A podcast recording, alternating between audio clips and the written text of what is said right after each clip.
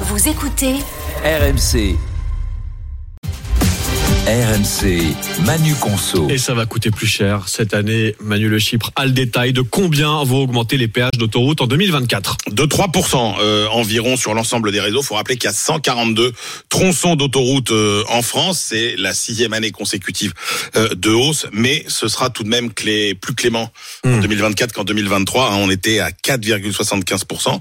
Rappelons que cette hausse, elle est calculée selon une formule dont la principale variable est euh, l'inflation, mais que chaque réseau a ensuite une petite marge pour appliquer sa propre euh, tarification. Alors 3% c'est une moyenne globale. Absolument. Ah. Mais évidemment, regardons le détail. Qu'est-ce que ça donne autoroute par autoroute Alors, il y a deux groupes qui sont plutôt raisonnables, c'est euh, Vinci et euh, Sanef. Alors, Vinci, c'est les autoroutes du sud de la France, Coffee Route et Scotta, donc notamment tout ce qui est A7, A10, A11, A86. Là, on sera sur des hausses de 2,7%. euh, Même chose pour euh, Sanef. Hein. Sanef, c'est euh, la 1, l'autoroute du Nord, euh, ou la 4 vers, euh, vers euh, l'Est.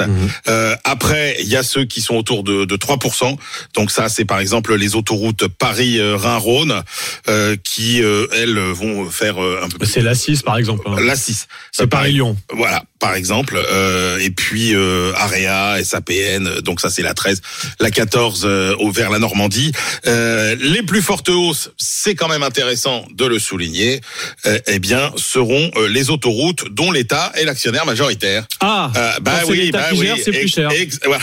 Ah, Très beau slogan. Oui, Quand merde. c'est l'État qui gère. Merci. C'est plus cher, voilà, je vous le laisse.